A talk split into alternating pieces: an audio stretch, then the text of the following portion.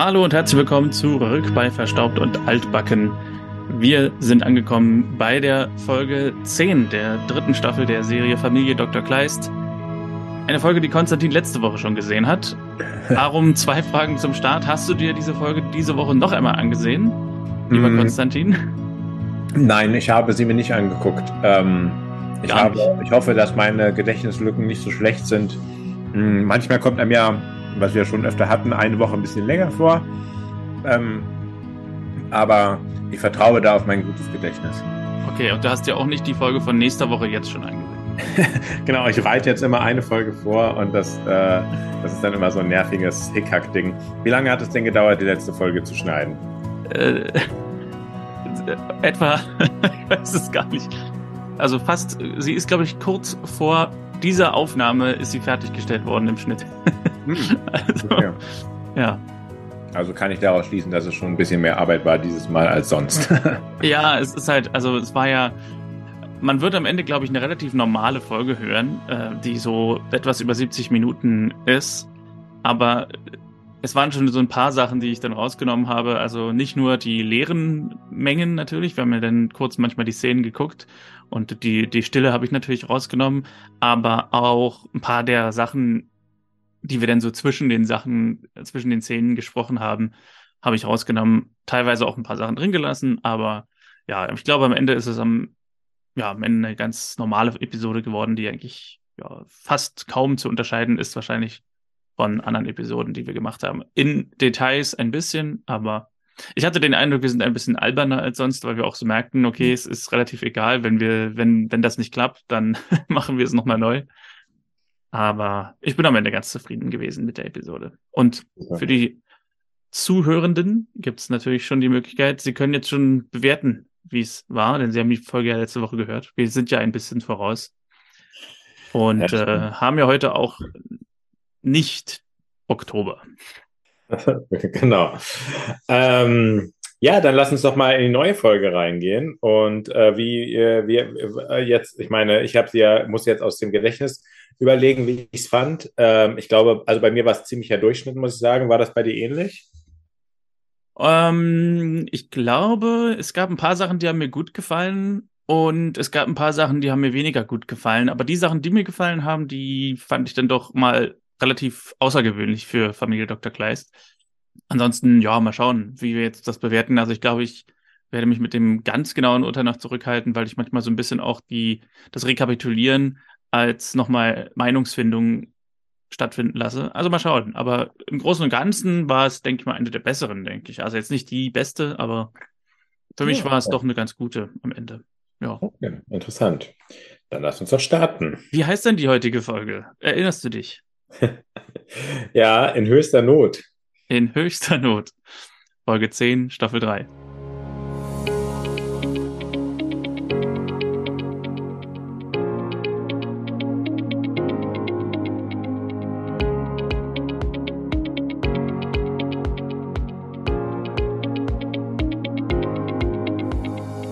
Und es beginnt mit den Kleists beim Frühstück. Johannes muss los, hat aber Claras Fahrrad noch nicht repariert. Ähm, Clara hat heute Fahrradprüfung und Inge und Marlene haben das Fahrrad repariert.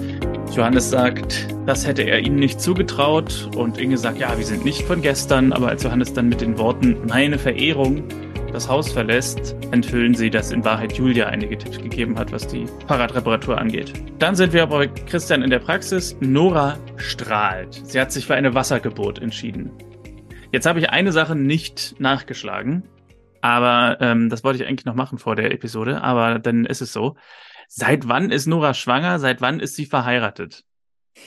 Weil ähm, ich weiß noch, dass es nicht lange her ist, dass wir eine Folge hatten, wo Christian zu ihr sagt, na, immer noch solo.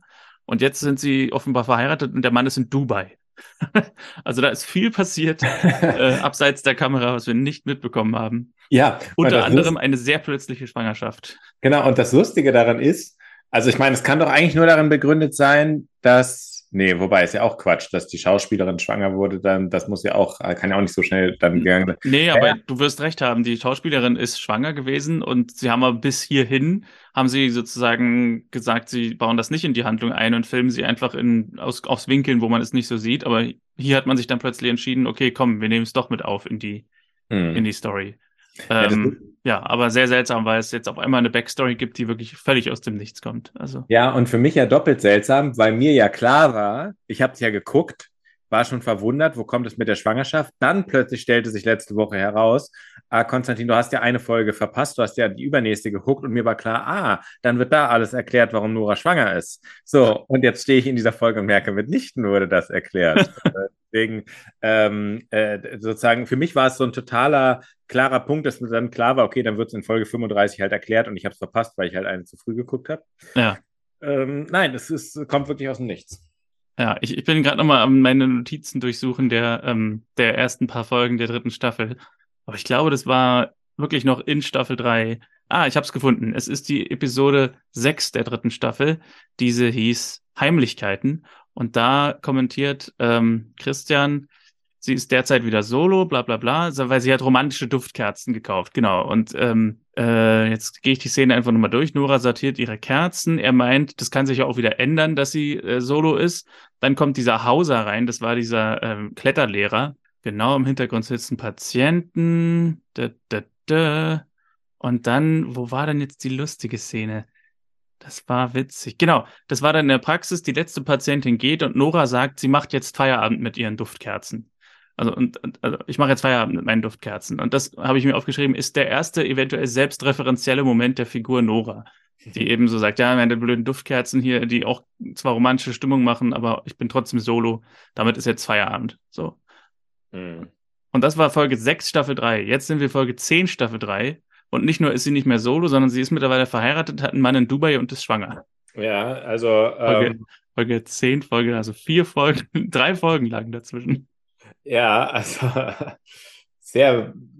Es ging sehr zu. Ja, wer weiß, vielleicht haben ja ihre ganzen Methoden da auf einmal irgendwie Glück gebracht oder sowas. Hm. Ähm, ja, nee, wirklich ein bisschen verwunderlich. Also, das hätte man wirklich ein kleines Stückchen ähm, langsamer machen können. Äh, es gibt keinen Zeitstrahl, der, der irgendwie aufgeht, wenn sie, wenn sie am, also wenn wir etablieren, dass Familie Dr. Kleist immer in den warmen Jahreszeiten spielt, von, sagen wir mal, Mai bis Oktober. Ja. Und, ähm, und selbst dann gibt es keinen Zeitstrahl, in dem funktioniert, dass sie vor drei, vier Folgen noch solo war und jetzt mit Bauch sichtbar schwanger ist. ja, das stimmt. Na, ähnlich wie doch die kleine Clara dreht ja auch, da, da ist ja auch eine Zeitmaschine in ihr. In Nora ist die ja vielleicht auch. Ja, das stimmt. Und vielleicht deshalb verliert auch David Bode schon langsam seine Haare. Ja, genau. Also, sie hat sich für die Wassergeburt entschieden. Ähm, und wer ist der erste Patient an dem Tag? Leonie Storm. Und sie kommentieren, das ist schon das sechste Mal diesen Monat. Gleichzeitig in der Apotheke begrüßt Johannes eine Frau Eckert und ihre Tochter Lissy, die gerade hereinkommen, und stellt sie Ingrid vor. Ihr, also Frau Eckert, gehört die Apotheke in der Friedrichstraße und die Tochter Lissy soll sich äh, gleich mal einen Kittel holen und anfangen. Frau Eckert ist dankbar, dass Lissy das Praktikum bei Johannes machen kann. Ähm, sie sagt, sie ist nicht mehr die Jüngste und deswegen freut sie sich, dass Lissy irgendwann ihre, über, ihre Apotheke übernehmen wird. Hier in Klammern, na ja. Ähm, warum macht sie eigentlich nicht in der eigenen Apotheke Praktikum? Gute Frage. Ähm, hm, ist das vielleicht, keine Ahnung, äh, gibt es da irgendeine, nee, rechtlich kann es ja nicht schwierig sein. Ähm, vielleicht ist es so, dass man sozusagen bei den anderen irgendwie mehr lernt. Nee, keine Ahnung. nee, ich versuche es gerade rauszufinden. Nee, ich weiß es nicht. Ja, irgendwie schwierig. Christian ist in der Praxis mit Leonie im, im Arztzimmer und fragt, wo der Schmerz ist. Und sie sagt, der ist überall. Äh, aber wie, sagt er, es ist ein stechender Schmerz, ein so und so Schmerz. Es ist ein bisschen von allem, sagt sie. Aber es tut gut, wenn er seine Hand da drauf hält. Lass sie doch noch ein bisschen da liegen. Und, ja, ja, sag mal zu Ende. Und er sagt, er hat noch andere Patienten. Und sie sagt, Mensch, Christian, jetzt nimm dir doch mal ein bisschen Zeit für mich. ja, ähm, also, weiß nicht, das war ja schon das Motiv der letzten Folge. Ja. Ähm, Und also da meine, meine äh, äh, Wut auf sie und diese Penetranz und dieses nicht einsehen wollen. Ich meine, es ist ja auch wirklich ein ernster Kontext. Also das ist halt ein Arztzimmer. Äh, äh, so, da ist eine medizinische Fachkraft, die wird von kranken Leuten gebraucht und das für sein eigenes Flirtspiel auszunutzen, unverschämt. Ja, und ähm, Christian sagt hier, was, was ja auch stimmt, was wir öfter gesehen haben, er würde sich alle Zeit der Welt nehmen, wenn er irgendein Anzeichen für eine Krankheit feststellen könnte, aber er findet nichts. Ähm, Nora kommt rein, Remanka hat einen Notfall auf der Polizeiwache, Christian muss los. Und als er schon aus dem Zimmer ist, nimmt Leonie noch das Familienbild der Kleists in die Hand, was auf seinem Schreibtisch steht, und schaut es unheilvoll an. Ja, und man muss vielleicht noch dazu erwähnen, dass, dass, dass äh, Nora natürlich gerade in dem Moment in die Praxis äh, kommt, äh, in, in das Zimmer kommt, wo Christian so seine Hand um sie legt. Also wo von ihm einmal kurz so eine etwas, mhm. ähm, äh, so eine Geste ausgeht, die etwas übers ähm, Arzt-Patienten-Verhältnis hinausläuft. Wenn man sieht, wundert man sich ein bisschen und denkt, von ihm geht irgendwas aus. Ja, dann sind wir bei Remanka und die freue ich mich wiederzusehen. Hatte ja. länger keinen Auftritt drei und, Kinder mittlerweile und äh, lebt eigentlich zweitmäßig in El Salvador. Nein, Quatsch. Äh, Beim letzten Mal wurde doch ihr Freund vom Blitz getroffen. Also sie erlebt auch einige Dinge. ja, stimmt. Ähm, wir treffen einen Dimitri Zimmermann, der sich an der Glastür verletzt hat bei der Festnahme. Und ja, die Schnittwunde wird von Christian angeschaut. Ein Moment, der, glaube ich, später keine Relevanz hat, aber hier sehr groß gespielt wird, ist der Moment, wo Schmerzmittel erwähnt werden, ähm, Spritzen oder Tabletten. Da reagiert er sehr kritisch und fängt an zu husten. Und Christian bietet weitere Hilfe an. In der Apotheke führt mittlerweile Johannes Lissy herum. Lissy enthüllt, dass sie kein Bio oder, und oder Chemie studiert hat, sondern Deutsch und Sport. Sie fand die Lehrer nicht so nett. Und Johannes wundert sich so ein bisschen, weil sie ja eigentlich Pharmazie studieren will. Da sollte man doch Bio und Chemie haben. Und da denken wir natürlich als Montessori-Schüler, als ehemalige, das ist eben das Problem bei Regelschulen. Da ist zu viel von den Lehrern abhängig, ob man einfach mag oder nicht. Nicht wie bei Montessori-Schulen, wo man einfach sich mit dem Material auseinandersetzt. Da hast du jetzt einen inneren, da hast du jetzt einen größeren Einblick in die Montessori-Weise. Das weiß ich alles nicht mehr, wie das war. alles verdrängt, weil deine Lehrer so blöd waren, oder was sagst du jetzt? Ich, ich dachte jetzt, du kommst vielleicht so darauf, bei Montessori ist es einfach so, da ist jeder Lehrerbild. so, nein. Da ist es egal, welche, welches Fach du nimmst. Nein, das war auf jeden Fall auch nicht so. Äh, Dimitri wird abgeführt, ihm wird Scheckbetrug und Urkundenfälschung vorgeworfen, er soll vor den Haftrichter in Erfurt. Dimitri sagt, er sei unschuldig, er will nicht ins Polizeiauto einsteigen und rennt weg. Und Remanka gibt eine Fahndungsmeldung raus. Wieder in der Apotheke erklärt Johannes Lissi den Brenner und den Maßkolben, wenn das wirklich so heißt. Und Lissy erinnert sich an Chemieunterricht. Na, immerhin hatte sie Chemie in der Schule. Johannes wird von Ingrid nach vorn gerufen und während er kurz weg ist, passiert schon ein Unheil. Lissy ist allein und lässt einige Gläser fallen und alles geht zum Bruch. Was ich hier witzig fand, war, dass die, ähm, dass Ingrid und Johannes wieder zurückkommen. Und als Lissy sagt, sie will das alles auffegen, sagt Ingrid, ah nee, ist gut, ich mach das schon. Ich hätte es so, also sie ist ja nun die Praktikantin gesagt, ja, die Gläser, die du runterwirfst, auf jeden Fall fegst du die auf. Ja, ja das stimmt, das stimmt. Sogar noch die eigenen vermutlich, um die mal so ein bisschen deren Wasserträger-Eigenschaft am Anfang. Genau. Das, das, das stimmt, das ist sehr ungewöhnlich. Dimitri kommt auf der Flucht an einer Wohnungstür an und gibt, äh, also klingelt und die Wohnungstür wird von innen geöffnet von einer Frau, wie wir später erfahren, heißt sie Sabrina Zimmermann. Und dieser Sabrina gibt er einen Brief und da drin ist Geld. Er sagt, es ist eine Entschuldigung der Familie für den Betrug. Es ist zwar nur ein Teil des Geldes, aber der Vater hat auch einen Brief auf Russisch geschrieben und er kann übersetzen. Wir wissen doch überhaupt nicht, was hier los ist, aber anscheinend hat irgendwie, ähm, wie heißt er, Dimitris Familie, Sabrinas Familie irgendwie um Geld betrogen und er versucht es wieder gut zu machen. Ja, und hier haben wir es, ich weiß gar nicht, ob du, ähm, also da haben wir es mit einer Schauspielerin jetzt zu tun, die vielen ähm, Leuten dann gesichtsbekannt äh, wurde, auch in diesem Zeitraum. Ähm, und zwar Friederike Kempter ist das, die dann in dem gleichen Zeitraum als Assistenzkommissarin äh, von Axel Prahl im Tatort Münster äh, angefangen hat. Also hier ein etwas bekannteres Gesicht. Ich habe auf jeden Fall das Gesicht erkannt. Ich habe dann noch mal kurz geguckt, woher ich sie kennen könnte. Tatort gucke ich ja nicht, aber äh, es gab ein paar andere Sachen, wo ich dachte, da könnte ich sie auf jeden Fall herkennen. Unter anderem ähm, Ladykracher hm. oder was war es noch? Oh Boy von 2012. Das war ja. so eine Berliner Tragikomödie. Ähm, also da äh, hatte ich sie auf jeden Fall auch mal gesehen, ja. Hm. Wieder in der Praxis erkennt Nora an Christians Handschrift, dass er an mangelnder Konzentration leid leidet. Und Christian fragt, ob sie denn an der Schrift des nächsten Patienten auch erkennen kann, was er für einer ist. Und sie erkennt an der Schrift Unentschlossenheit und Schüchternheit. Und sie rufen ihn auf und ein durchtrainierter, gut aussehender junger Mann kommt ins Sprechzimmer.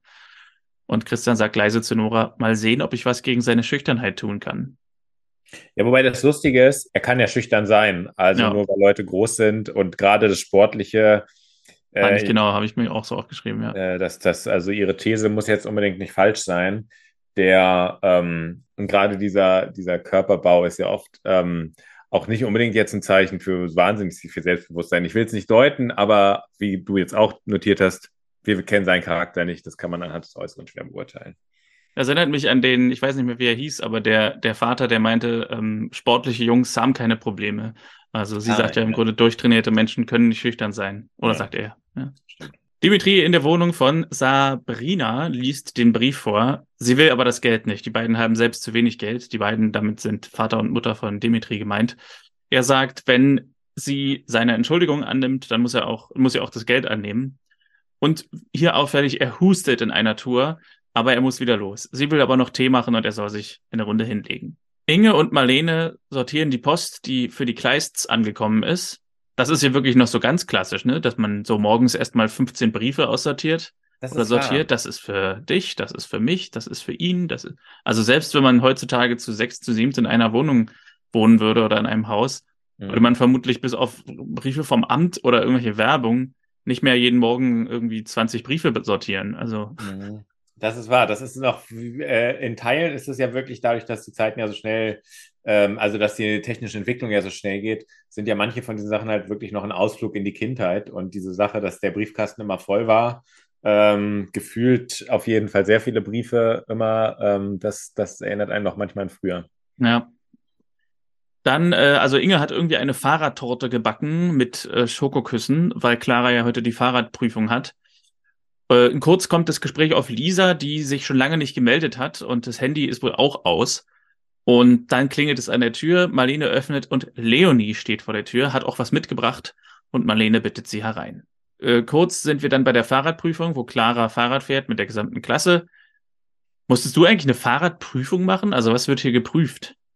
Ja, in der sechsten Klasse haben wir das gemacht.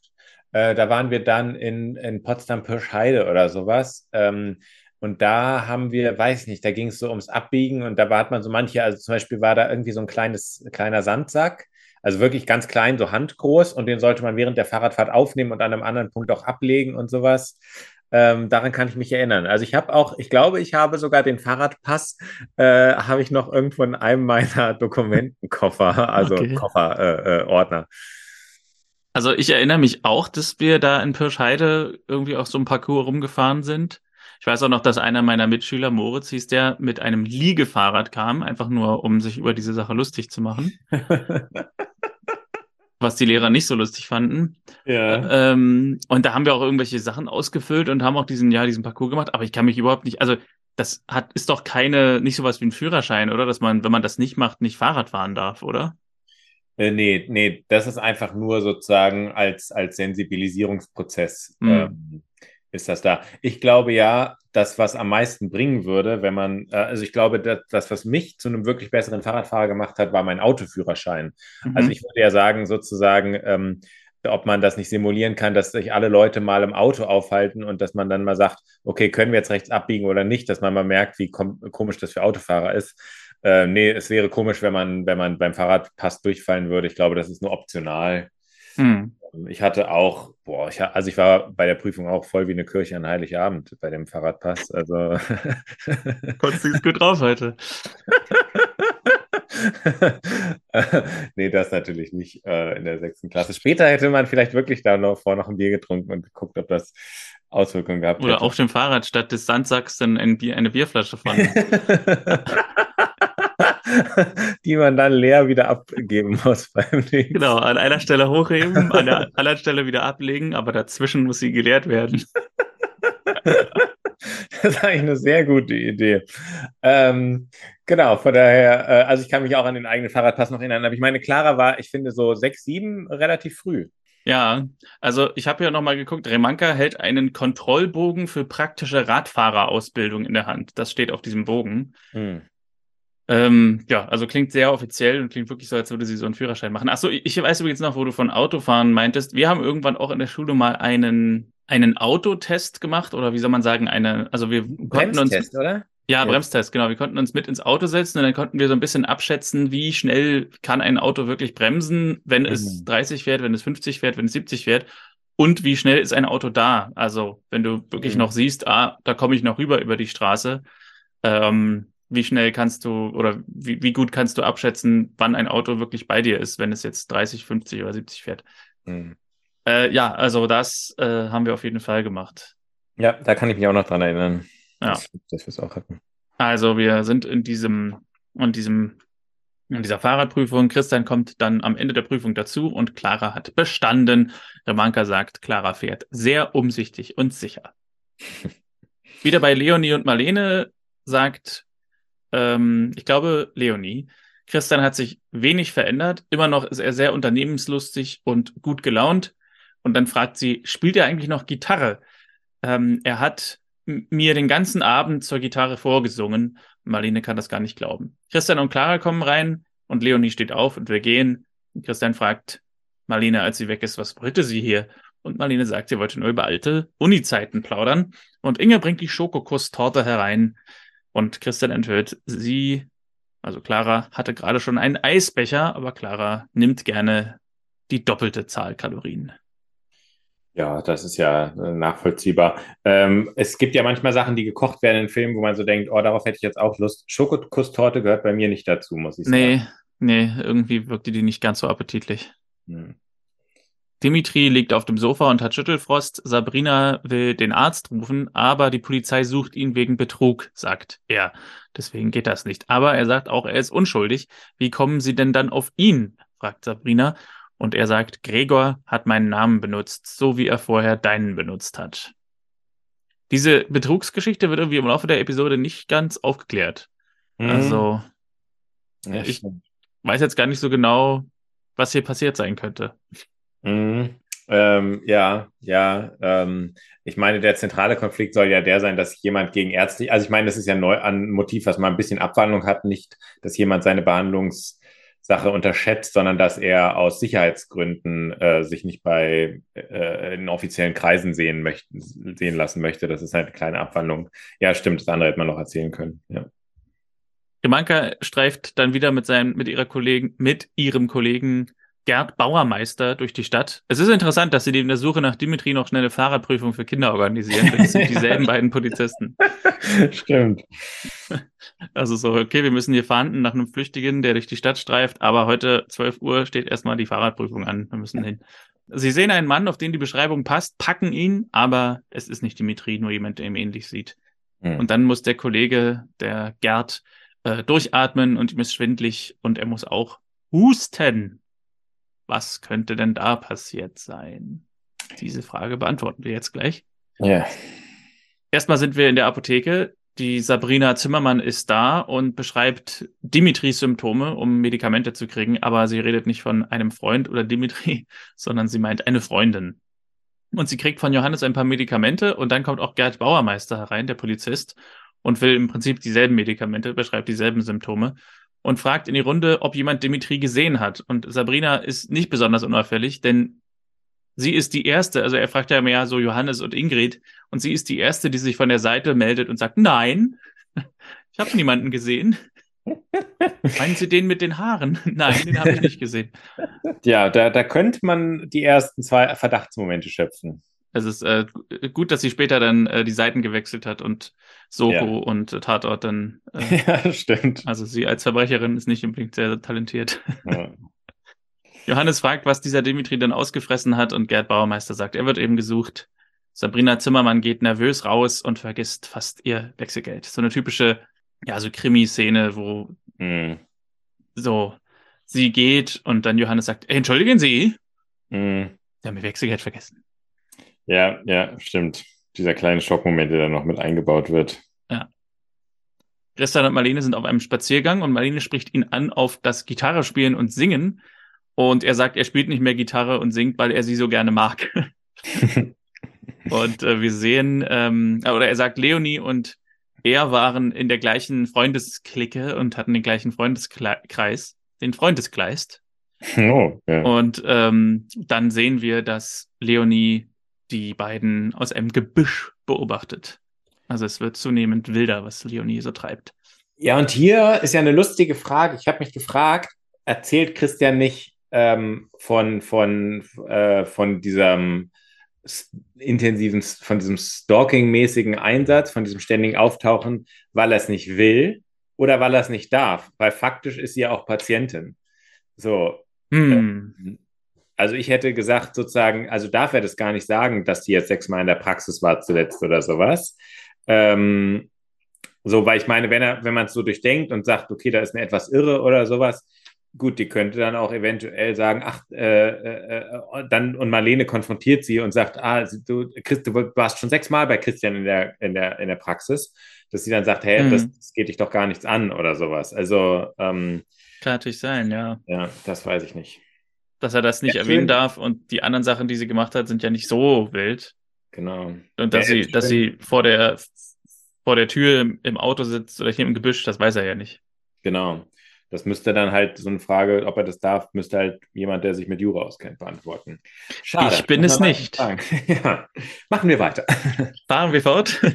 Wir sind wieder bei Dimitri. Er kriegt, Glas, er kriegt ein Glas Wasser und Tabletten. Sobald es ihm besser geht, geht er wieder. Er will nicht, dass sie Probleme kriegt. Sie fragt, äh, ob sein Vater sich vom Schlaganfall erholt hat. Er meint, ja, es geht ihm besser, aber Gregor macht ihm Sorgen.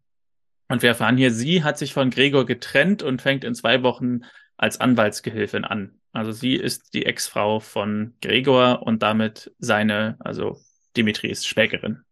Mhm. In der Apotheke morgens, am nächsten Tag vermutlich, kommt Johannes rein und es gibt einen Kuchen, den Lissy gemacht hat. Der schmeckt äh, wunderbar.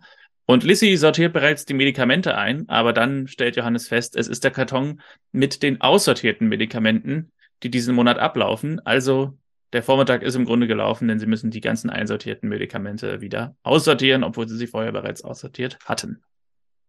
Also Lissy stellt sich nicht besonders gut an in diese Apotheke bisher. Ja, Remanka und Gerd Bauermeister fahren weiter durch die Stadt und suchen nach Dimitri. Und Gerd Bauermeister ist übel. Sie müssen anhalten und er muss sich fast übergeben aus dem Auto heraus. Und Remanka hat genug gesehen. Sie fährt ihn zum Arzt. In der Praxis sagt Christian den wunderbar nichtssagenden Satz, könnte eine Angina sein, könnte aber auch was anderes sein. Danke, Herr Doktor. Der Satz, der erstmal auf jeden Fall schon mal ein bisschen Verunsicherung schafft und keine schöne Form von Gewissheit. Ja, das ist auch wieder so was ganz Klassisches, ne? So, du hast ein bisschen Halsschmerzen und ein bisschen mhm. Erkältungssymptome, dann guckt einer irgendwie in den Rachen und sagt, hm, könnte eine Angina sein. Christian fragt nach dem Impfpass und Christian hat seinen Impfpass dabei. Ich habe gedacht, das wäre 2022. Oh, stimmt. Und, ja. und äh, Christian sagt, uh, die Diphtherie, Diphtherie-Impfung liegt zehn Jahre zurück oder mehr als zehn Jahre. Äh, Diphtherie ist heute zwar sehr selten, aber kommt vor, er kriegt ein Antitoxin, ein Antibiotikum und er macht einen Abstrich und der Laborbericht ist in zwölf Stunden da. Er muss auf jeden Fall isoliert werden. Hast du eine Diphtherieimpfung? Sagt mir auf jeden Fall nichts. ähm, es gibt ja aber auch manche Sachen, die so manchmal, also es gibt ja so Sachen, die so, glaube ich, in, ähm, in waldnahen Gebieten eher ge, geimpft werden, oder? Also irgendwas sollte mir mal geimpft werden, wo es dann hieß, ja, sind sie ja öfter so im Süden, so Schwarzwald und all das Ganze und sowas kann ich mich auch überhaupt nicht mehr daran erinnern, was es gewesen ist. Nee, also ich, ich weiß sowieso nicht, gegen was ich, was ich da jetzt gerade geimpft bin. Ähm, das ist doch sehr gut. Außer die Corona-Impfung. Ähm, äh, fällt mir gerade ein, muss ich mal wieder, muss ich mal wieder nachfragen. Also ich habe das kurz nachgelesen. Das ist wohl auch ein äh, Impfstoff, der verabreicht wird mit anderen Impfungen zusammen. Also zum Beispiel mit Tetanus. Es kann also sein, man ist dagegen geimpft, ohne dass man es weiß, wenn man gegen Tetanus geimpft ist. Aber ich wüsste es auch nicht. Und vor allem das Lustige ist, dass es jetzt in den nächsten drei, vier Szenen mehrfach zur Sprache kommt. Da haben auch mehrere Figuren sofort ihren Impfpass dabei. Und sofort sieht man, ah ja, sie sind geimpft, sie sind geimpft, sie sind geimpft. Also ich glaube, Diphtherie ist, also ich habe es nachgeschlagen, es ist wohl tatsächlich relativ üblich und auch empfohlen, sich dagegen einmal alle zehn Jahre impfen zu lassen. Aber äh, mir war das auch sowas von fremd hier. Also ich kenne Diphtherie nur aus so Historienfilmen, wo irgendwie hm. das noch eine richtig ernstzunehmende, schlimme Krankheit war. Hm. Äh, ja, also wollte ich dich kurz fragen, ob, weil du bist ja eher so der medizinaffine Typ hier von uns beiden. Mhm. Denke ich zumindest. Also, wie war das? Ich gehe nur zum, ich gehe nur zum Arzt, ich gehe nicht zum Arzt, da tragen sie mich mit den Füßen voran raus. Na, ich bin ja immer der Meinung, äh, früher auch in der Schule, äh, äh, der alte Harald Schmidtwitz, ähm, äh, dass man zum Arzt geht, wieso bist du denn krank? Nee, aber im Wartezimmer werde ich mir schon was holen. Genau. Ähm, sie kommen nach draußen zum Wartezimmer und wir kommen in ein Gespräch hinein von Remanka und Nora und wir hören nur den letzten Satz von Nora. Sie sagt sowas wie, das steht für Depression und Schuldgefühle. Was machen die beiden? Also sie schlagen in irgendwelchen Zeitungen rum und äh, Nora erklärt wahrscheinlich wieder irgendwas über Salzkristalle oder so und sagt aber sowas wie, das steht für Depressionen und Schuldgefühle. Also will sie sich jetzt irgendwelche Sachen hinlegen, die für Depressionen und Schuldgefühle sind? Oder also keine Ahnung, was hier vor mhm. sich geht. Also die eine Sache ist, was machen sie? Und ich glaube auch, was machen, macht Nora zum Beispiel nicht. Also die steht ja da eher wie so eine Patientin da und nicht äh, hinter dem, auf der, sie steht auf der falschen Tresenseite, habe ich das Gefühl. Also äh, sehr durcheinander. Man sieht so richtig Patienten kommen und sagen, entschuldigen Sie, ich würde mich gerne untersuchen. Warten Sie bitte kurz, warten Sie bitte kurz. ja, und genau. das hier, das sind die Vorhänge für den Frühling. genau. Sie sind doch irgendwie beschäftigt. Über Asterix. ähm, Christa will Remankas Impfpass sehen. Sie hat ihren auch sofort dabei. Und sie ist geimpft gegen Diphtherie. Sie gehen rein zu Gerd. Remanka kriegt sicherheitshalber auch ein Antibiotikum. Und Christian fragt nach Gerds Kontakten. Privat hatte er so gut wie keine. Er ist aber noch nicht lange in Eisenach und Remanka erinnert ihn an die Kinder bei der Fahrradprüfung. Clara ist geimpft, äh, weiß Christian. Die anderen Kinder sollen die Impfpässe mitbringen und sich schnell versammeln und untersuchen lassen. Und sie kommen auch auf den Mann, den sie neulich verhaftet haben, denn der hatte Erkältungssymptome und ist aus St. Petersburg. Dieser Mann ist natürlich Dimitri, den wir jetzt in einer kurzen Szene wieder sehen. Er hat weiterhin Schmerzen, kann nicht schlafen und so weiter. Und sie fragt, ob er friert und ob er eine Wärmflasche will. Hat er nicht Fieber? also ich meine, wer friert und Fieber hat, dem würde ich, glaube ich, keine Wärmflasche geben. Alle sind hier medizinisch etwas eigenartig. Dann kommt Leonie zu Marlene in die Schule, will sich bedanken für den schönen Nachmittag neulich und hat ein Holzspielzeug für Marlenes Sohn mitgebracht. Vielleicht sieht man sich ja mal wieder, sagt sie, was wie eine Drohung klingt. Ja. Bei Johannes äh, in der Apotheke fragt Johannes Ingrid, wo denn Lissy ist. Und Ingrid hat Lissy einkaufen geschickt. Irgendwas mit einer Kaffeemaschine wird hier erwähnt. Also soweit ist es schon gekommen mit der Praktikantin, dass sie sich um die Kaffeemaschine kümmert. Und Ingrid sagt, sie braucht da einen Moment Ruhe. Lissy ist lieb, aber nicht so geeignet. Und Johannes meint, sie hat recht, aber er bringt es nicht übers Herz, ihr das zu sagen. Und wie auf Zuruf kommt Sabine, äh, Lissys Mutter, herein. Mit einem Blumenstrauß und einer Flasche Rotwein und bedankt sich überschwänglich, dass die beiden so eine Geduld mit Lissy haben. Johannes sagt ihr, er weiß nicht, ob das der richtige Beruf ist, aber Sabine sagt, nein, sie muss die Erfahrung sammeln dann klappt das schon. Ähm, sie, gibt den, sie gibt Ingrid den Blumenstrauß und die Weinflasche an. Johannes, Lehrjahre sind keine Herrenjahre, sagt sie, und dann muss sie los. Tja. Ich überlege, ob ich dazu was, aber ich kann, äh, ja. Gut. Johannes kommt, das, das, ich glaube, den Satz stelle ich irgendwie als den Anfang oder so. Johannes kommt in den Garten zu Inge, die draußen in einem großen Kessel rührt und er will eigentlich äh, sie zum Essen einladen, aber das muss hier fertig gemischt werden sagt sie, sonst war die Arbeit umsonst. Johannes will helfen und Inge holt ihr Zeug und Inge gibt ihm irgendwie so einen Zettel mit äh, Sachen, die er jetzt mischen soll. 50 Gramm hiervon, 50 Gramm davon und das soll dann alles in den Kessel. Johannes wiegt ganz genau ab, äh, wie, also jedes Gramm wird dann nochmal auf die Waage gelegt, ob das genauso passt. Und als Inge dann wiederkommt, meint sie, das passt schon so und wirft es einfach in den Topf. Und er sagt, wenn er bei der Zubereitung von Medikamenten so ungenau vorgehen würde, würde, dann wäre das katastrophal, dann wäre er ein schlechter Apotheker. Und Inge sagt einen Satz, der eigentlich auch aus der Sesamstraße kommen könnte. Deswegen hat fast jeder Mensch einen Beruf, der seinen Fähigkeiten und Neigungen entspricht. ja, Äh, aber das ist auch lustig, weil sein Vergleich halt wirklich äh, so ein bisschen äh, was Wichtigtuerisches haben könnte. Ähm, so von wegen, bei mir geht es aber nicht. Also meine Sache ist ja, meine Sache ist ja sehr, sehr ernst und so. Ähm, aber äh, ja, Sesamstra der Sesamstraßenvergleich passt sehr gut. Ja. Also ich hatte ja schon die Befürchtung, dass es jetzt hier darauf hinausläuft, dass Johannes irgendwie durch seine falsche Mischung dann dieses Projekt für Inge kaputt macht. Und mhm. da hätte ich wirklich große Kritik geäußert, weil ich gesagt hätte, der Apotheker, der sollte doch ungefähr wissen, wie man 50 Gramm von irgendwas ausmisst, aber das Gegenteil war dann der Fall. ja, stimmt. Christian verlässt die Praxis am Handy, fragt Remanka, ob sie schon eine Spur haben, aber es gibt noch keine und dann wird er vor der Praxis von Leonie abgefangen, die sagt, ähm, sie würde gerne noch auf eine Tasse Kaffee mit ihm ausgehen, aber er hat noch zu tun und Christian sagt, er will das nicht. Er will nicht, dass sie draußen auf ihn wartet. Er will nicht, dass sie seine Frau besucht. Er will nicht, dass sie weiter in die Praxis kommt. Sie spioniert ihm seit Wochen hinterher. Er hat die Schnauze gestrichen voll. Lass mich in Ruhe, sagt er und lässt sie stehen. Äh, und ja, sie bleibt stehen und blickt traurig drein. Mir hat ja, dann doch gefallen, dass diese schwelende Situation dann doch relativ knallhaft aufgelöst äh, wurde oder scheinbar aufgelöst wurde, nicht zu romantisiert. Ja. Aber naja, wir kommen vielleicht später nochmal drauf. Genau, es wird uns ja leider erhalten bleiben, aber da kam dann jetzt auch mal endlich wieder die Deutlichkeit, die man, die es braucht. Ja. Dimitri geht im Fieberwahn zur Wohnungstür und redet davon, dass er auf ein Familientreffen geht. Unter anderem äh, erzählt er was von wegen, irgendeine Tante ist da, die aber schon seit einem Jahr tot ist. Also dieses Familientreffen ist komplett zusammen halluziniert und dann bricht er im Flur zusammen. Hattest du schon mal so Fieberwahn? Äh, nee. Zum Glück ich mal als Kind. Das war ah, sehr, krass. sehr seltsam. Ja. Okay. Also ich damals habe ich auf dem Bett gelegen und Gesichter kamen aus der Wand. Mhm. Ach, haben mich irgendwie, haben so, haben mit mir geredet. Das ist ja sehr, sehr unheimlich. Christian hat die Klasse untersucht. Alle Kinder sind wohl auf, die an dem Fahrradding äh, teilgenommen haben. Und die Kinder müssen trotzdem sieben Tage in Beobachtung bleiben und dürfen nicht am Unterricht teilnehmen. Alle Kinder sind sehr enttäuscht, dass sie nicht am Unterricht teilnehmen dürfen.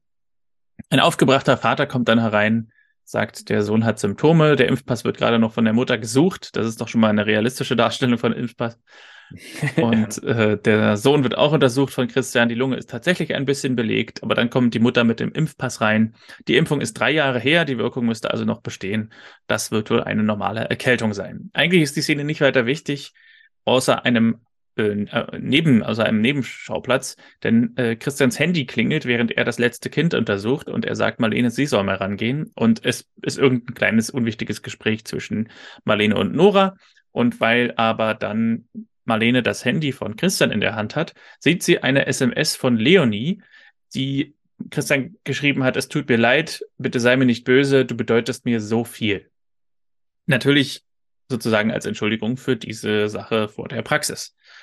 Und Marlene wird sehr, sehr misstrauisch und geht mit Clara dann schon mal vor.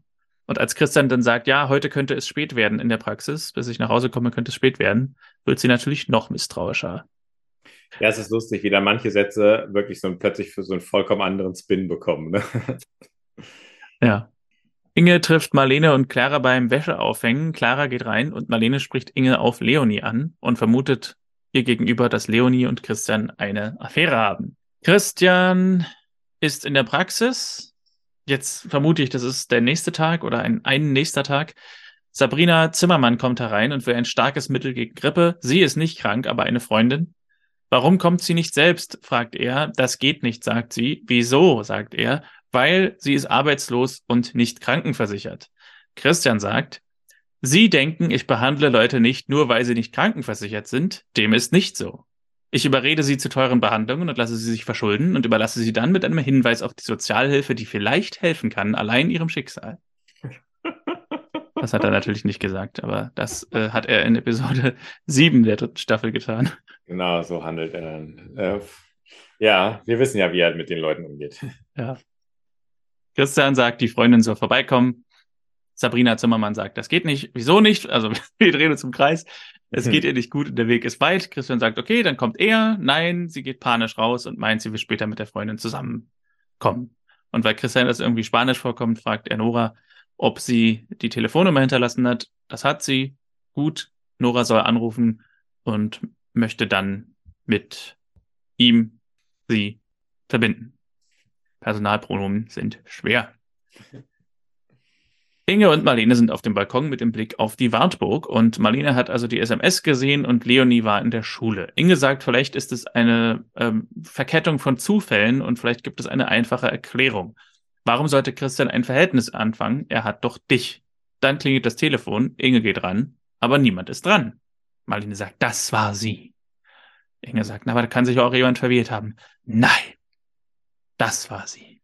Ich meine, es, also du hast auch ja, also ich meine, es war einem ja von vornherein, es gab jetzt auch keine Sekunde, in der man selber überlegt hat, ob da irgendwas stimmen könnte, oder? Du meinst, dass man überlegt, ob tatsächlich die beiden ein Verhältnis haben? Ja, oder ob Christian die jetzt auch toll findet oder so. Mhm. Ja, also, das stimmt. Mir ging es jetzt nicht so. Ja, nee, man hat ja schon relativ deutlich gesehen, dass Christian genervt ist. Ja. Dimitri und Sabrina äh, sind in der Wohnung und es klingelt an der Tür. Wer ist das? Die Polizei? fragt Dimitri und Sabrina öffnet nicht und geht zum Fenster und es ist wirklich Remanka, die mit dem Handy vor der Tür steht. Das Telefon klingelt auch noch und Sabrina schlägt vor, vielleicht doch zum Arzt zu gehen, denn es geht ihm ja immer schlechter. Bei den Kleists hat man offenbar jetzt auch Johannes von der Vermutung von Marlene erzählt und Johannes ist sehr aufgebracht das glaube ich niemals, das ist doch Schwachsinn. Und obwohl Inge sagt, er soll nicht so laut sein, trompetet er durch die ganze Stadt. Also, Marlene glaubt, dass Christian ein Verhältnis mit unserer neuen Tourismuschefin hat. Habe ich das richtig verstanden? Also etwas, etwas komisch, wie er sich hier verhält. Christian ja. würde das nie tun, meint er. Hat noch einige Gründe von wegen, er hat ihn früher als Kind gewickelt und sowas. Und dann klingelt. Ja, das ist ein Grund. Christian, äh Quatsch, dann klingelt das Telefon, Johannes geht ran und am anderen Ende ist Leonie, die sagt, Christian, bist du da? Christian, bist du's? Und dann legt sie auf und Christian ist nicht da, aber Johannes ist da und ist sehr entgeistert, dass Leonie tatsächlich angerufen hat. Tja, plötzlich kommen die großen Zweifel. Ja. Er hätte es ja auch mal kurz versuchen können. Er hätte ja auch mal sagen können, ja, ich bin's. und mal schauen, was dann passiert. Genau. Kurze Szene in der Praxis, wie Nora Frau Zimmermann immer noch nicht erreicht hat. Und dann kommt Marlene in die Praxis und muss mit Christian reden. Aber kurz vorher sind wir nochmal bei Sabrina, die meint, ähm, sie brauchen jetzt Hilfe. Er soll sich der Polizei stellen, er ist schwer krank und er ist unschuldig. Wie soll die Polizei erfahren, dass du unschuldig bist, wenn du dich hier versteckst? Und Dimitri sagt, die Polizei glaubt ihm sowieso nichts.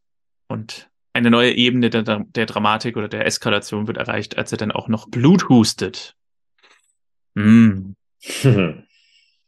Und dann sind wir bei Marlene und Christian, die sich jetzt also ähm, off-camera hat Marlene ihn konfrontiert mit dieser mit Vermutung.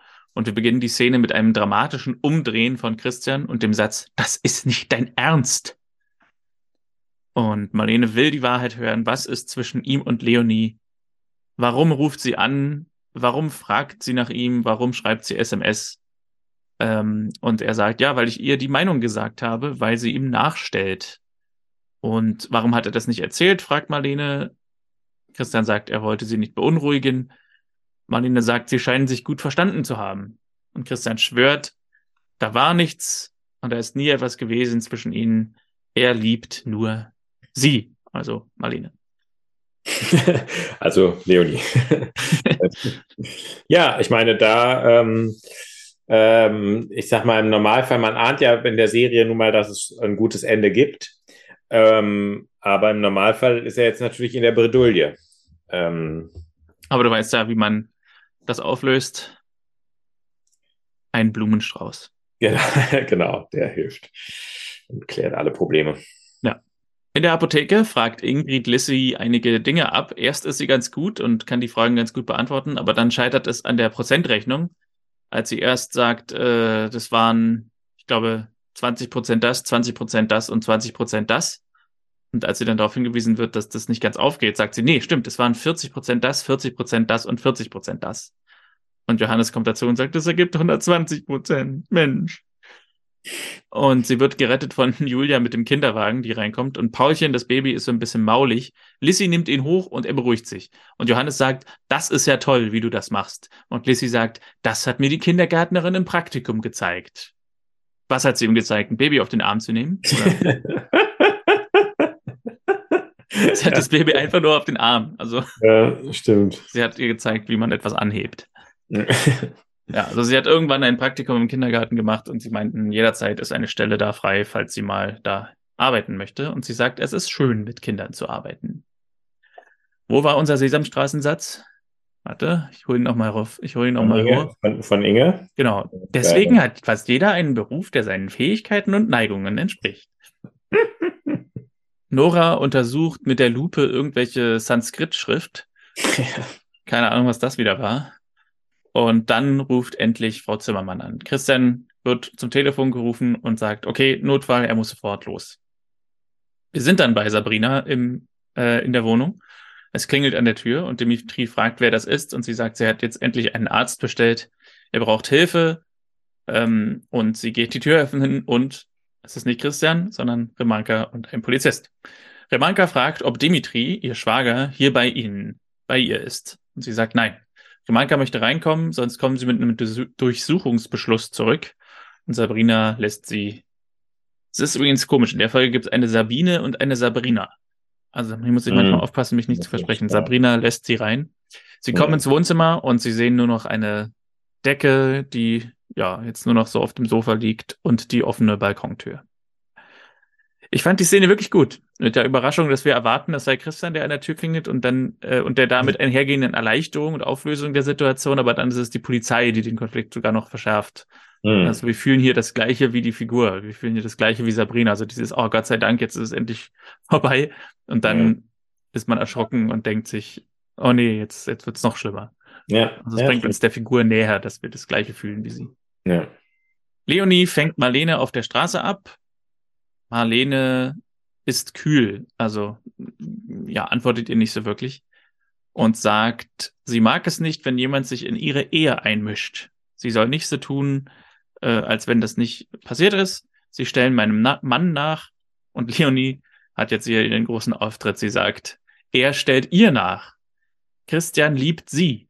Er kann es sich nur nicht eingestehen, weil er verheiratet ist. Äh, und sie kann Marlene verstehen. Es ist nicht leicht, einen Mann wie ihn gehen zu lassen. Aber er, er hört einfach nur auf die Stimme seines Herzens. Und Marlene lässt sie stehen und sagt, sie haben doch jeden Bezug zur Realität verloren. Was nicht ganz äh, von der Hand zu weisen ist.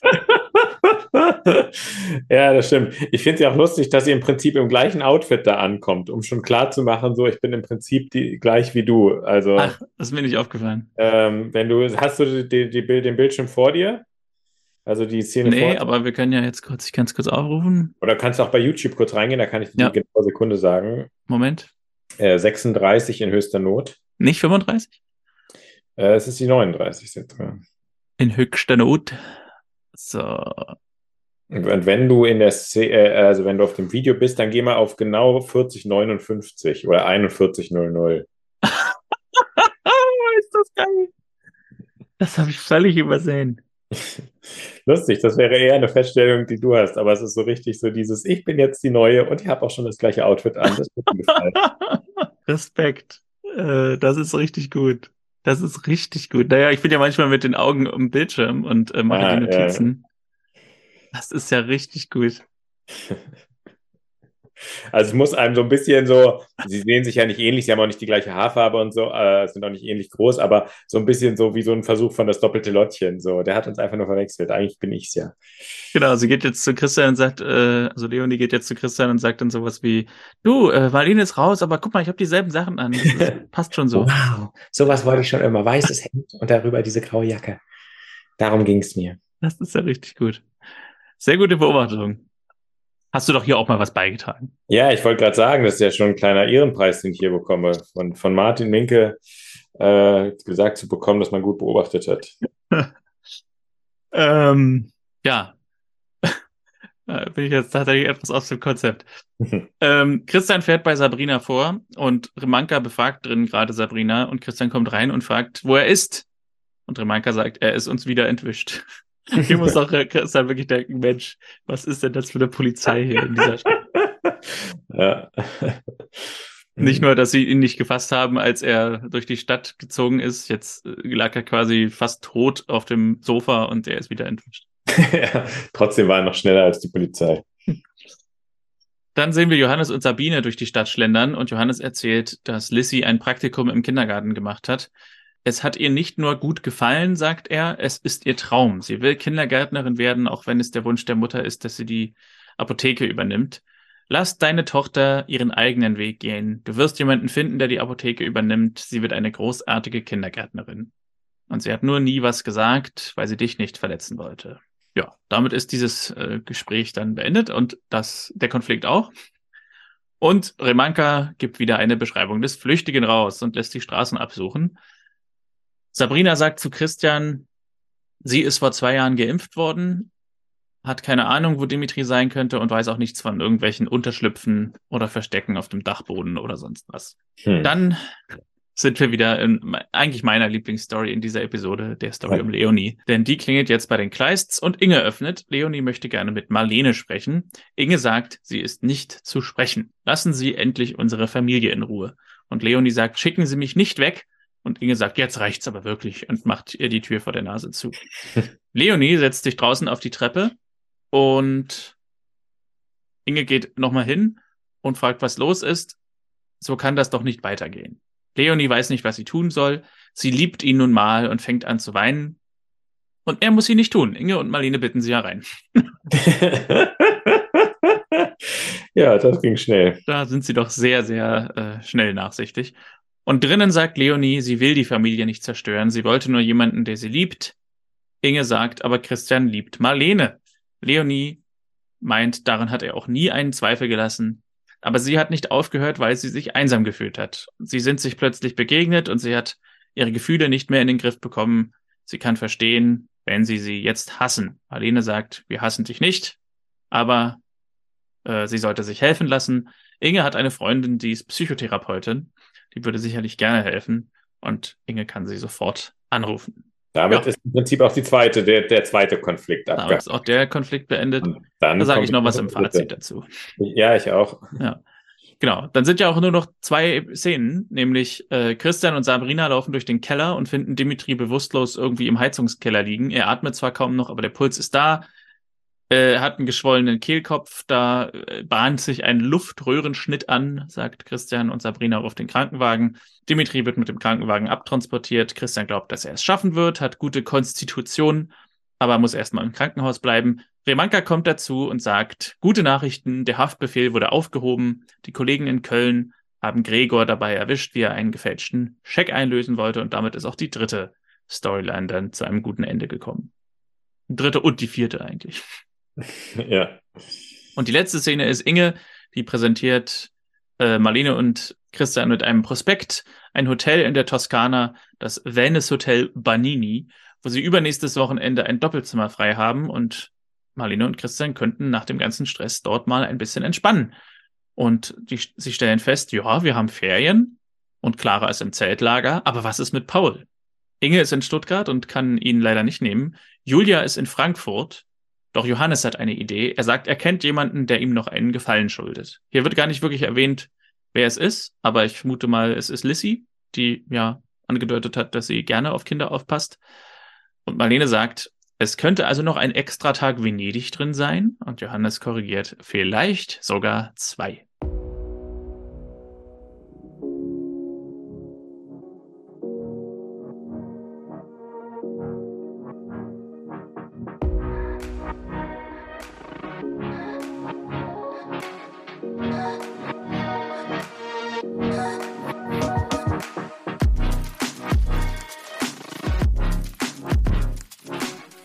Damit ist die Episode 310 von Familie Dr. Kleist in höchster Not beendet. Wie ist denn höchster Not ist sie beendet? In höchster Not beendet. Konstantin, es ist eine Weile her, dass du die Folge gesehen hast, aber wie fandest du sie denn? Ja, also ähm, ich, was ich ja schon meinte, ist, dass ich sie durchschnittlich fand, weil, fand, weil ähm, äh, was, äh, jetzt ist aber trotzdem schon nochmal die Erinnerung so ein bisschen aufgefrischt worden. Äh, ich fand gut, dass es halt mal ein anderer Konflikt war mit dieser Frage nach, äh, irgendwie wird jemand auch von der Polizei gesucht und möchte sich deswegen nicht melden. Der Konflikt gefällt mir besser, als dass jemand die ganze Zeit seine, Vor seine Krankheit irgendwie ähm, äh, leugnet. Äh, es gibt für mich einen großen Minuspunkt dafür, für die Auflösung der, des Leonie-Konflikts, weil ich finde, dass jemand sozusagen so krankhaft äh, irgendwie regelmäßig zum Arzt geht, ähm, hier, äh, eine Familie stalkt, äh, erzählt, also die, die Stalking-Verhältnisse umdreht. Also das ist irgendwie so pathologisch, dass jemand dann innerhalb von einer Szene sich am Ende dann so umdreht äh, und sofort auch eine Lösung äh, parat ist. Das, das, da finde ich, hätte man schon noch sagen können, okay, die bleibt irgendwie als ein, ein äh, äh, Anti, Anti-Held, äh, nicht Anti-Held, sondern sozusagen, wie sagt man? Äh, Anti-Antagonist. Äh, Antagonist, genau, sozusagen bleibt sie da, aber sie spielt halt keine weitere Rolle mehr oder sowas. Das hätte ich irgendwie, da fand ich so einen kleinen Tick zu unrealistisch. Das ist mein Kritikpunkt. Habe ich eigentlich auch so, ja. Also die Story um Leonie, die fand ich halt der Höhepunkt, der war super. Also dieses, wo sie da völlig halluziniert und, und dann da so sagt, ja, Christian liebt mich und so. Und das war am Ende ein bisschen zu geschönt dargestellt, dass er am Ende einfach selbst zu Sinnen kommt und sich entschuldigt und sich Hilfe holen will. Da hätte ich mir eigentlich eine noch größere Eskalation gewünscht, die dann zu ihrer Einweisung geführt hätte. Also, ja, dass sie irgendwie das Haus anzünden will oder sowas. Also, ja, so drastisch genau. das auch klingt, aber ähm, dass, dass sie sozusagen da selber sich an den Haaren aus dem Sumpf zieht, war so ein bisschen, ja, wirkte so ja. wie die letzten drei Minuten der Episode, da müssen wir das noch auflösen. Hm wenig gelungen fand ich auch, dass sie einfach nur weinen muss, damit Inge und Marlene sofort wieder ihr Herz für sie öffnen und sie hereinbitten. Also, ja. denn das, das schien mir ja so zu sein, dass sie auch solche Mittel durchaus einsetzen würde, um ans Ziel zu kommen. Also es wirkte ja. fast wieder wie so ein manipulativer Zug von ihr. Und dann war es aber tatsächlich, ähm, ja, äh, gefühlt, dieses Weinen. Äh, die Story um Dimitri fand ich im Grunde gut, habe jedoch etwas vermisst, was jetzt der Betrug war, den äh, sein Bruder Sabrinas mhm. Familie angetan hat. Da blieb vieles im Dunkeln. Ja. Und äh, ja, aber alles in allem fand ich den Zusammenhang zwischen seiner Krankheit und der polizeilichen Suche, auch mit dem entscheidenden Baustein, dass der Polizist sich bei ihm ansteckt und dadurch sich die beiden bei, in der Apotheke treffen. Äh, mhm. Das fand ich irgendwie ganz angenehm konstruiert. Das war äh, auf eine witzige Art verbunden. Und ja. ich habe mich gefreut, Remanka wiederzusehen. Aline Hochscheid als Remanka ja. wird zu selten eingesetzt. Ja. Aber sehr oft anscheinend eingesetzt im Polizeidienstplan, denn sie heißt, ob, ob, ob äh, Fahrradprüfung, ob Kriminellensuche, sie ist immer im Einsatz. Genau. Wer ist denn dein Sushi Lushi Dalman, Martin? Wo sind wir denn eigentlich hier? Warum, äh, was darf man überhaupt noch in Deutschland sagen? Lustige Geschichte. Ich habe hier im nächsten Segment, habe ich mir aufgeschrieben, Sushi Lushi Dalman, Leonie Sturm ist die naheliegende Wahl, aber aber dann habe ich mir nicht aufgeschrieben, was hinter aber folgt. da wurde ich wohl irgendwie abgelenkt. Und ich weiß auch nicht mehr, was ich schreiben wollte. ah, okay. Ja. Ähm, dann musst du dir jetzt was aus den Fingern saugen. Also mein Sushi Lushi Dalman ist ein bisschen besonders in dieser Folge oder vielleicht auch nicht besonders, denn es gibt eigentlich für mich die, die naheliegendste Wahl ist Leonie Sturm und ähm, ich würde dann auch sagen, dass Leonie Sturm den Dahlmann bekommt. Ich habe kurz drüber nachgedacht, ob ich ihn erneut Erwin Keusch gebe für die Musik. ähm, denn in der Szene, wo Christian sie so anfährt und sich vor der Praxis stehen lässt, gibt es einen Moment, wo die Kamera auf ihr bleibt und sie hat so ein trauriges Hundegesicht so, weil sie ist so ganz traurig, dass der Mann, der sie stalkt, de, de, den sie stalkt, äh, gerade gesagt hat, sie soll bitte aufhören, ihn zu stalken. Und dann setzt so eine ganz traurige Klaviermusik ein, die arme Stalkerin, die alleine jetzt zurückbleibt, die arme Arme. Mhm. Das fand ich wieder so ein bisschen dämlich, aber man muss dazu sagen, einige andere Sachen in dieser Episode fand ich wirklich sehr cool inszeniert und daher würde ich Erwin Keusch äh, im Gegenteil sogar loben für diese Folge mhm. und sagen, gute Regie. Äh, auch wenn dieser Moment einfach ein Fail war. Aber deswegen am Ende ist Leonie Sturm, glaube ich, die, also diese Szene, ich finde sie halt auf, wie soll man sagen, auf unangenehme Weise schön. Diese Szene, wo sie dann ja auch noch das gleiche Outfit anhat und so weiter, da dreht sie völlig durch. Das finde ich unglaublich herrlich. Ähm, und deswegen kriegt sie sozusagen diesmal einen Damen, der mit, ähm, mit Freude vergeben wird, wenn man sich erfreut an dieser völlig schrägen und kranken Person. Ja, ähm, ist bei mir auch, also ich, äh, der geht auch an sie. Also ich glaube, der kam, kam, gab bei mir schon in der letzten Folge, ist der schon an sie gegangen, da bin ich mir jetzt nicht mehr ganz sicher. Ja. Äh, auch hier wieder, also völlig unmöglicher Auftritt äh, mit dieser Praxisgeschichte und all dem Ganzen. Und auch, also ich sag mal, die Art und Weise, dass man jemanden sozusagen so penetrant versucht, da so zu überreden und aus der Familie rauszuholen, anstatt dass man sich einfach wirklich kennen und schätzen lernt und da das, also äh, kann ich nicht nachvollziehen. Also dein Dahlmann ist noch nicht an Leonie Sturm gegangen. Ah, Äh, mein Dahlmann ging in der Folge 8 an Leonie Sturm. okay. Ähm, deine, deine letzten beiden waren Max, äh, der Architektentyp in der letzten Folge, Hm, und die Mutter von Nele okay. in der Folge davor. Dann gehen und jetzt zwei an Leonie für diese Folge. Double. Dahlmann für Leonie Ja. Sturm. Äh, tatsächlich ja auch äh, die seltene Situation, dass ich jetzt hier, äh, Leonie Sturm würde ich schon noch als Gastfigur bezeichnen, Hm, zweimal dieselbe Gastfigur mit dem Dahlmann ausgestattet habe. ja. Ja, ist doch schön. Worauf können wir uns denn in der nächsten Folge freuen? Ich weiß ja nicht, ob du die nächste Folge jetzt auch schon gesehen hast, aber die nächste Folge heißt Verstimmungen Mhm. und es handelt von folgendem. Piwi schreibt regelmäßig aus dem Sportinternat, nur Lisa hat sich lange nicht gemeldet. Doch gerade als Christian anfängt, sich Sorgen zu machen, taucht Lisa überraschend wieder zu Hause auf. Oha. Nach zehn Folgen. Die Rückkehr in die Familie verläuft allerdings nicht ganz so reibungslos, denn Lisa fühlt sich als Gast und Christian findet keine Zeit für seine Tochter. Na, Ich freue mich. Lisa, äh, lang nicht gesehen. das stimmt. Mal gucken, was in der Zwischenzeit passiert ist bei ihr. Vielleicht ist sie ja auf einmal mit einem Mann in Dubai verheiratet und ist schwanger. Also, In der Serie kann alles passieren. Da geht Schlag auf Schlag. diese Folge war wesentlich leichter als die letzte in der, in der Produktion. Mal Ja. gucken, ob sie im Schnitt genauso leicht sein wird. Aber es hat mir dennoch wieder Spaß gemacht, auch wenn es äh, letztes Mal hat der experimentelle Status der Episode ja durchaus äh, für Unterhaltung gesorgt. Ja, das stimmt. Ähm, genau, aber jetzt äh, läuft es wieder normal. Ich versuche die richtigen Folgen zu gucken, auch nächste Woche wieder. Ja. Ähm, und damit, da, mein Ziel ist natürlich, dass ich dafür möglichst wenig Verstimmungen sorge, um da gleich geben. Passt gut auf euch auf. hübsch. Schöne Woche. Äh, bleibt gesund. Alles Gute. Tschüss, ciao aus Bremen und aus Potsdam. Bis dann. ciao. Der Optenhöfel.